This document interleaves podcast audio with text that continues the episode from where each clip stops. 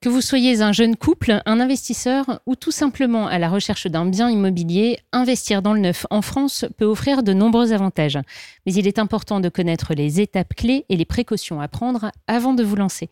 Bonjour à tous et bienvenue dans l'immobilier clé en main, le podcast de Cardiff dédié à votre projet immobilier. Aujourd'hui, nous allons aborder un sujet qui intéresse de nombreux futurs propriétaires, l'acquisition d'un bien immobilier dans le neuf, en France. Alors sans plus tarder, écoutons l'expertise de Julien Jameau, directeur général adjoint transactions marketing et expérience client de BNP Paribas Immobilier Promotion. Bonjour Julien. Bonjour Céline. Alors tout d'abord Julien, pouvez-vous nous définir ce qu'est un achat dans le neuf? Un achat dans le neuf, c'est ce qu'on appelle un achat en VFA, vente en état futur d'achèvement. Donc acheter un bien immobilier dans le neuf, ça peut être au titre d'une résidence principale. Donc dans ce cadre-là, on achète bien sûr pour y vivre et on peut le personnaliser. On peut personnaliser les revêtements de sol, on peut personnaliser la salle de bain et on peut également quand on achète un bien dans le neuf, le réaliser au travers d'un investissement locatif. Ça peut être une loi de finances de type Pinel, ça peut être du loueur meublé non professionnel, cela peut être également du démembrement de propriété. Très bien. Et alors maintenant qu'on sait en quoi consiste un achat dans le neuf, est-ce que vous pouvez nous détailler les étapes clés de ce processus, s'il vous plaît? Eh bien, une fois que le, le, réservataire a trouvé le bien de ses rêves, la première étape, ça consiste à signer un contrat de réservation.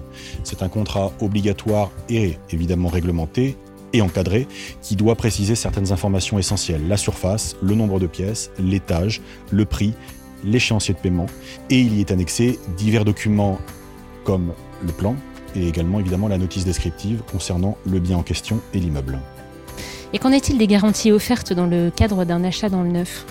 Alors les garanties, elles sont, au nombre de trois principales. Il y a la garantie de parfait achèvement qui permet de signaler au maître d'ouvrage les désordres et malfaçons qui seraient révélés dans les 12 mois qui suivent la réception des travaux intervenus. Il y a la garantie décennale qui protège pendant 10 ans, qui suivent la réception contre les désordres survenus dans votre bien et qui mettrait en doute la solidité ou péril qui le rendrait inhabitable.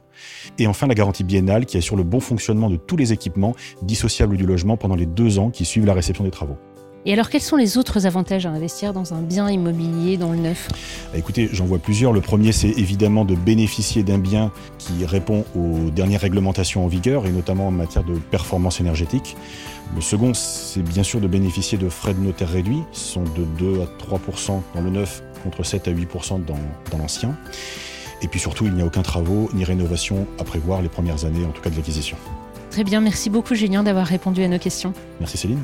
Nous avons détaillé ensemble les principales étapes de l'acquisition d'un logement dans le neuf. En France, et bien entendu, chaque projet présente des particularités. Nous vous rappelons qu'il est essentiel de vous informer et de vous entourer de professionnels compétents pour vous accompagner tout au long du processus. C'est la fin de cet épisode et nous avons hâte de vous retrouver pour notre prochain podcast. L'immobilier clé en main par Cardiff est en accès libre, alors si vous en avez aimé le contenu, n'hésitez pas à le partager autour de vous.